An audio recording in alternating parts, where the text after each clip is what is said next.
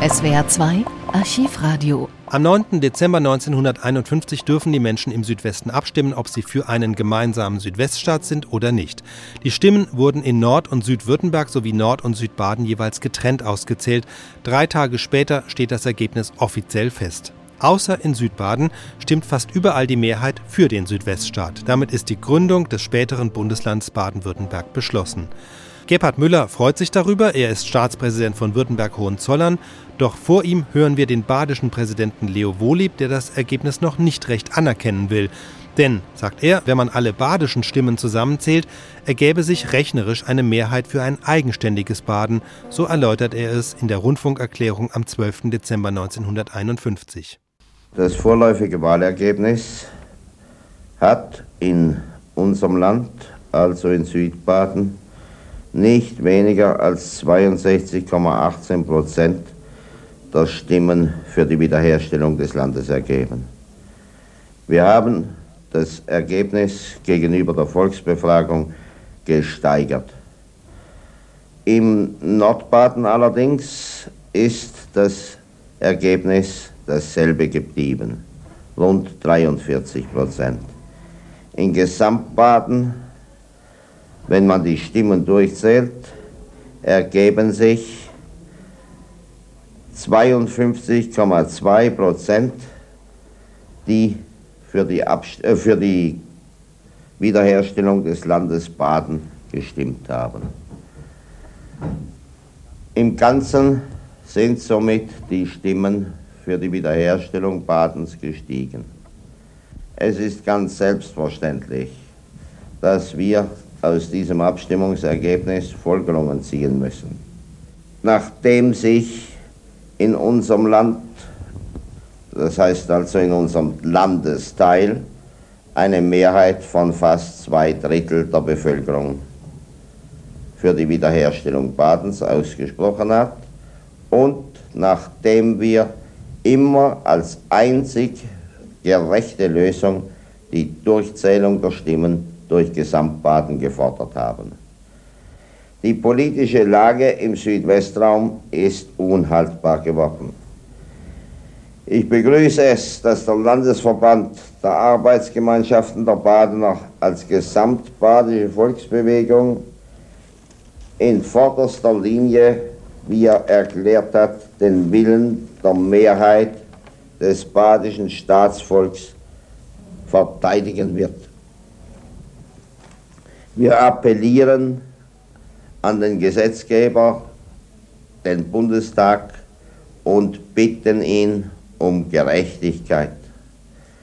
Wir fordern nicht Vergewaltigung, sondern eine demokratische Einstellung zu dem Gesamtergebnis des heutigen Tages. Im Gegensatz zu Leo Wohleb aus Baden blickt dessen Amtskollege Gebhard Müller aus Württemberg-Hohenzollern nach vorne und begrüßt die Schaffung des neuen Südweststaats. Verehrte Zuhörer, am 9. Dezember 1951 ist im südwestdeutschen Raum eine Entscheidung gefallen, die es verdient, weit über seine Grenzen hinaus beachtet zu werden. Zum ersten Mal in der deutschen Geschichte hat das Volk selbst einen entscheidenden Beitrag zur Neuordnung des deutschen Bundesgebiets geleistet. Viermal im Laufe der Jahrhunderte wurde die deutsche Länderkarte durch Gewalt entscheidend geändert, davon zweimal durch ausländischen Machtspruch, durch den Friedensvertrag von Münster und Osnabrück im Jahre 1648, den Wiener Kongress 1815, die preußischen Annexionen 1866 und die Einteilung des Reiches durch Hitler in 35 Reichsgaue während des Krieges. Bei keinem dieser Eingriffe wurde dem Staatsgebiet der Deutschen eine vernünftige, wahrhaft ordnende Gliederung gegeben. Sie wurden vorgenommen ohne irgendeinen raumordnenden Sinngehalt. Nur Hitler schloss sich an das Vorbild der einigermaßen ausgewogenen Wehrkreise, Landesfinanz- und Landesarbeitsamtsbezirke an, hat aber diesen Gliedstaaten jede Selbstverwaltung genommen. Der Versuch, mit Hilfe des Artikels 18 der Weimarer Verfassung eine vernünftige Neugliederung zu erreichen, ist ebenfalls seinerzeit gescheitert. Lediglich die thüringischen Länder haben sich 1920 freiwillig zusammengeschlossen. Die Reform ist gescheitert an dem starren Selbstbeharren der alten Länder, die hierbei fast von allen politischen Parteien unterstützt wurden, entscheidend letztlich an dem Widerstand Preußens gegen seine Aufgliederung, zusammen mit der Abneigung der süddeutschen Länder, besonders Bayerns, gegen eine Neugliederung des Reiches, von der sie eine Minderung ihrer Rechte befürchteten. Nach dem Zusammenbruch des Jahres 1945 wurde Preußen zerschlagen und eine Neueinteilung von den Besatzungsmächten vorgenommen. Dabei waren zunächst die Interessen der Militärverwaltung maßgebend. Kein Land durfte sich auf zwei Besatzungszonen erstrecken. So wurden im südwestdeutschen Raum die früheren Länder Baden und Württemberg, die ihr Dasein Napoleon verdanken, entlang der Autobahn Frankfurt-München je in zwei Hälften zerschnitten, Nordbaden und Nordwürttemberg zu einem Land vereinigt, während die südlichen Hälften, einschließlich der preußischen Kreise Hechingen und Sigmaringen, die Länder Baden und Württemberg-Hohenzollern bildeten. Diese Regelung zerschnitt, was bisher staatlich geeinigt war, und fügte diejenigen Hälften zusammen, die nicht zusammengehörten. Es war für den südwestdeutschen Raum ein zusätzliches Unglück zu dem verlorenen Krieg.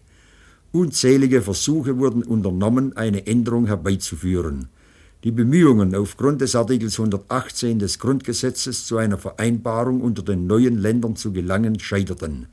Schließlich hat der Bundestag in dem zweiten Neugliederungsgesetz die Entscheidung getroffen. Gegen dieses Gesetz hat die badische Regierung das Bundesverfassungsgericht angerufen. Das Urteil des Gerichts hat das Gesetz in allen entscheidenden Punkten für verfassungsmäßig erklärt.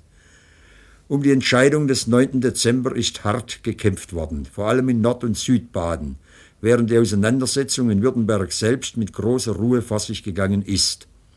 70 Prozent der Bevölkerung des künftigen Südweststaates haben sich für ihn ausgesprochen. Das gibt eine gute Gewähr, dass sich bald ein neues Staatsgefühl als Grundlage jeder gesunden Staatsentwicklung und Staatsbehauptung bilden und durch die innere Bejahung des neuen Staates durch den Großteil seiner künftigen Bevölkerung sich festigen wird.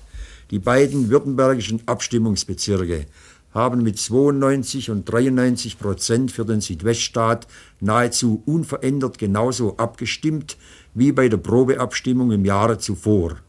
Nordbaden, das den Ausschlag gegeben und eine erheblich höhere Abstimmungsbeteiligung erreicht hat, hat wiederum mit knapp 58 Prozent für den Südweststaat gestimmt und damit erneut zum Ausdruck gebracht, dass es keine Trennung von Nordwürttemberg wünscht. Lediglich in Südbaden ist die Zahl der Stimmen für die Wiederherstellung des Landes Baden gestiegen. Hier hat sich besonders die unheilvolle Wirkung der Verlegung des Abstimmungstermins vom 16. September 1951 durch das Bundesverfassungsgericht und das Eingreifen kirchlicher Stellen zugunsten der Wiederherstellung des alten Landes Baden entscheidend bemerkbar gemacht. Es gilt nun, den neuen Staat rasch zu einer Einheit zu verschmelzen. Die bisherige Unsicherheit der endgültigen Regelung ist immer mehr zu einer schweren Belastung geworden. Grundlegende Maßnahmen des Wiederaufbaus, der Verwaltungsvereinfachung, die Durchführung langfristiger Planungen auf wirtschaftlichem und finanziellem Gebiet konnten nicht in Angriff genommen werden oder litten in ihrer Durchführung stark unter der Befürchtung, dass sie nur vorläufig sein werden. Der Weg ist nun frei. Es wäre unverantwortlich, wenn diejenigen politischen Kräfte, die gegen den Zusammenschluss gestimmt haben, den Versuch machen wollten, die Bildung des neuen Landes zu verhindern. Nachdem das Bundesverfassungsgericht nach einer eingehenden Verhandlung und Prüfung des Neugliederungsgesetzes dieses Gesetz für gültig erklärt hat, muss man sich damit abfinden, wenn man nicht überhaupt an den Grundlagen demokratischen Zusammenlebens rütteln und bei der Bevölkerung das letzte Gefühl für den endgültigen Charakter einer höchstrichterlichen Entscheidung nehmen will. Gebildet wird der neue Staat allerdings erst, wenn die bis spätestens 9. März 1952 zu bildende verfassunggebende Versammlung den Ministerpräsidenten gewählt und dieser sein Kabinett ernannt hat. Das wird spätestens am 9. Mai 1952 nach dem in dem Neugliederungsgesetz vorgeschriebenen Zeitplan der Fall sein. An diesem Tag finden die bisherigen drei Länder ihr Ende, verlieren ihre Landtage die Zuständigkeit als oberste Gesetzgebungsorgane, hören die Landesregierungen in ihrer bisherigen Rechtsstellung auf und wird das neue Land im Bundesrat durch von der neuen Regierung zu bestimmende Mitglieder vertreten. Statt der bisherigen zehn Stimmen der drei Länder wird der Südweststaat nur fünf Stimmen haben, die aber einheitlich abgegeben werden müssen.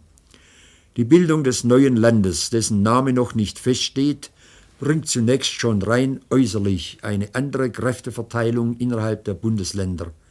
Die Länder der Bundesrepublik weisen ja nach ihrer Bevölkerungszahl überaus große Unterschiede auf, die eine außerordentliche Zersplitterung des westdeutschen Raumes bewirkt haben. Der Zusammenschluss der beiden Länder Württemberg und Baden wird immerhin 13,8 Prozent der Bevölkerung des Bundesgebietes ergeben, sodass der Südweststaat das viertgrößte Land der Bundesrepublik nach Nordrhein-Westfalen, Bayern und Niedersachsen sein wird. Ihm folgen in der Größenordnung Hessen, Rheinland-Pfalz, Schleswig-Holstein und die beiden Hansestädte. Stärker noch als diese zahlenmäßige Änderung wird sich auf die Dauer das innere Gewicht des neuen Landes im Rahmen der übrigen Länder geltend machen. Es ist seit dem Bestehen der Bundesrepublik immer klarer geworden, dass die Neugliederung der Länder zu den Existenzfragen der deutschen Bundesrepublik gehört und dass viele Reibungen und Schwierigkeiten vermieden werden können, wenn man sich endlich entschließt, eine kleinere Zahl von wirtschaftlich und finanziell ausgewogenen, vom Bund und den anderen Ländern unabhängigen Bundesländern zu schaffen. So ist die Bildung des Südweststaates der erste Schritt zu einer erheblichen Vereinfachung des Verwaltungsapparats, ein Schritt auf dem Weg, den immer unerträglicher werdenden horizontalen Finanzausgleich unter den Ländern entbehrlich zu machen, ein gesundes Verhältnis zwischen Bund und Ländern herzustellen und dem Bundesrat eine bessere Erfüllung der ihm nach dem Grundgesetz obliegenden Aufgaben zu ermöglichen. Der Südweststaat tritt nicht im Gegensatz zu anderen Ländern, auch nicht zu Bayern. Bayern, das selbst über eine große innere Kraft eines geschlossenen Staates verfügt, kann es nur begrüßen, wenn zwischen die beiden größten Länder der Bundesrepublik, Nordrhein-Westfalen und Bayern, die den stärksten Einfluss auf die Gestaltung der Geschicke des Bundes haben, ein weiteres Element des Ausgleichs durch Schaffung eines mittelgroßen Landes tritt. Wäre die Bildung des Südweststaats gescheitert, so habe ich keinen Zweifel, dass die Neugliederung im ganzen Bundesgebiet, die von Artikel 29 vorgesehen ist, endgültig erledigt gewesen wäre. Der Südweststaat hat einen Anfang der Neugliederung gemacht, der zwangsläufig dazu führt, auf dem begonnenen Wege fortzuschreiten, vor allem wenn es gelingt, in dem Südweststaat ein ideales Modell für die weitere Neugliederung zu schaffen. Es wäre falsch anzunehmen, dass der Südweststaat einen Schritt zum Zentralismus bedeutet. Er ist vielmehr eine entscheidende Tat für einen gesunden Föderalismus, wenn man ihn nicht mit dem Partikularismus verwechselt. Auf die Dauer kann die heutige Gliederung des Bundes in Länder und die staatsrechtliche Stellung der Länder nicht aufrechterhalten werden, wenn es nicht gelingt, gesunde Länder zu schaffen, die auch in Krisenzeiten in der Lage sind, ohne entscheidende Hilfe des Bundes oder anderer Länder durchzukommen. Mir scheinen eine Reihe grundlegender Voraussetzungen für eine glückliche Entwicklung des neuen Landes gegeben zu sein. Die sechs Jahre staatlicher Zusammengehörigkeit von Nordbaden und Nordwürttemberg haben bewiesen, dass ein Zusammenleben zum beiderseitigen Nutzen möglich und wertvoll ist. Es gibt kaum ein Gebiet in Deutschland, das landsmannschaftlich geschichtlich und kulturell eine solche Einheit bildet wie der südwestdeutsche Raum. Zahllose verwandtschaftliche Verbindungen gehen in Württemberg und Baden hin und her. Gerade in den bisherigen Grenzgebieten ist die Bevölkerung seit Jahrzehnten weitgehend ineinander gewachsen. Beide Länder teilten sich schon bisher in das wertvolle Bodenseegebiet. Nahezu 800 Kilometer innere Grenzen mit all ihren Erschwerungen verwaltungsmäßiger und wirtschaftlicher Art werden fallen. Willkürlich auseinandergeschnittene Wirtschafts- und Verkehrsgebiete fließen zusammen. Die Struktur der Wirtschaft ist in beiden Ländern die gleiche. Beide Länder haben kleine und mittlere Betriebe, dazu einzelne Großbetriebe, die aber zumeist aus der Tüchtigkeit von Handwerkern und Werkmeistern herausgewachsen sind. Auf dem landwirtschaftlichen Sektor ist Baden mit Württemberg viel enger verbunden als mit jedem anderen deutschen Gebiet. Auch die Ausnutzung der Wälder kommt beiden Ländern wechselseitig zu gut. Dabei ist ein Hin und Her gleichartiger Erzeugnisse zu beobachten, wie es nur in einem einheitlichen Wirtschaftsgebiet überhaupt vorkommt. Die Landesgrenzen wurden bisher schon von der Wirtschaft weitestgehend überbrückt. Beide Länder haben wichtige Textilindustrien, die eine bestimmte Arbeitsteilung aufweisen. Bei der Materialverarbeitung und bei der Herstellung von Maschinen und Apparaten handelt es sich um sehr hochwertige Erzeugnisse, die in beiden Ländern ausgetauscht werden. Gewisse Industrien sind heute schon mit ihren Arbeitskräften über die Landesgrenzen hinweg gelagert, wie bei der Pforzheimer Schmuckwarenindustrie oder bei der Schwenninger und Villinger Uhrenindustrie. Die Kohlen bezog Württemberg bisher schon über die Rheinhäfen Mannheim, Ludwigshafen, Karlsruhe und Kehl. Baden ist der Spediteur für die Rohstoffe und Kraftversorgung der württembergischen Industrie. Schon im Jahre 1937 gingen im Eisenbahngüterverkehr von den 4,6 Millionen Tonnen des Güterversandes aus Baden 62 Prozent des badischen Gesamtversandes nach Württemberg-Hohenzollern. Die Behauptung des Staatspräsidenten Wohleb, dass der Zusammenschluss von Württemberg und Baden das beste Geschäft für Württemberg auf Kosten Badens sei, ist durch die Statistik schon einwandfrei widerlegt. Wirtschaftlich werden beide Länder außerordentliche Vorteile aus dem Zusammenschluss haben. Finanziell hat Nordwürttemberg schon bisher das nordbadische Defizit weitgehend gedeckt und wird auch noch längere Zeit vorzuleisten haben. Es steht außer Zweifel, dass auf die Dauer beide bisherigen Länder durch die ungewöhnlichen Möglichkeiten der gegenseitigen Ergänzung einen Nutzen haben werden. Vor allem wird das durch das Hinzutreten der beiden südlichen Hälften mit einer starken Landwirtschaft eine große Krisenfestigkeit geschaffen. Da die wirtschaftlichen Interessen durchaus gemeinsam sind, können sie von dem größeren Staat wirkungsvoller vertreten werden. Sie liegen hauptsächlich auf dem Gebiete des Exports. Wie der neue Staat aussehen wird, kann man heute noch nicht sagen. Der Karlsruher Vertrag vom August 1948 der eine Reihe von Vorschriften über die Einteilung in Regierungsbezirke, die Wahrung der besonderen Eigenarten und Sonderinteressen der einzelnen Landesteile vorsah, auch ein Programm über die Gestaltung des Verkehrs, Bau von Autobahnen usw. So enthielt, ist an dem Widerstand der badischen Landesregierung gescheitert. Die verfassungsgebende Landesversammlung wird die schwierige Aufgabe haben, eine staatliche Organisation zu schaffen, die ein ausgewogenes Staatswesen ergibt, den Zentralinstanzen alle diejenigen Befugnisse zuweist, deren sie im Interesse der Wahrung der Einheitlichkeit bedürfen, so viel Zuständigkeiten als möglich aber den Mittelinstanzen überlässt, um die Volksnähe der Verwaltung nicht zu beeinträchtigen, die der Vorzug der bisherigen Länder gewesen ist. Manche Befürchtungen, die man vor der Abstimmung hatte, sind nicht eingetroffen. Trotz eines Trommelfeuers der verschiedensten Meinungen in Presse und Rundfunk hat die Bevölkerung ihre Auffassung zu dem Problem, wie sie schon bei der Probeabstimmung im September 1950 zum Ausdruck kam, unentwegt festgehalten. Die Tatsache, dass sie sich in keiner Weise durch eine die zulässigen Grenzen häufig überschreitende, von Gehässigkeit und Fanatismus strotzende Propaganda beeinflussen ließ, hat erneut gezeigt, wie besonnen und kühl überlegend das Volk im südwestdeutschen Raum ist und wie es immer dann, wenn entscheidende Änderungen eingetreten sind oder bevorstehen, sich auf sich selbst besinnt. Das lässt uns hoffen, auch im Hinblick auf die demokratische Entwicklung in Deutschland selbst.